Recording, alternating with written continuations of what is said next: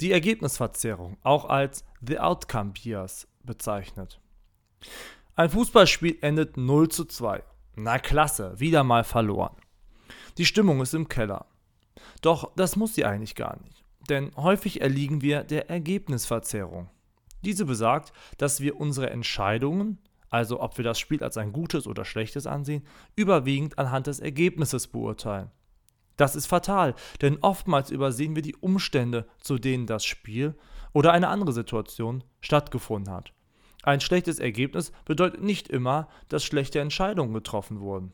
Ein klassisches Beispiel für diesen Denkfehler ist der Angriff auf Pearl Harbor 1941. Hätte der Militärstützpunkt evakuiert werden sollen oder nicht? Aus heutiger Sicht natürlich.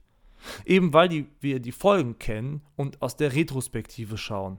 Damals jedoch war die Lage nicht so eindeutig, wie im Nachhinein immer behauptet wird. Also, wenn ihr das nächste Mal ein Spiel verliert, fragt euch erstmal, was zur Niederlage geführt hat.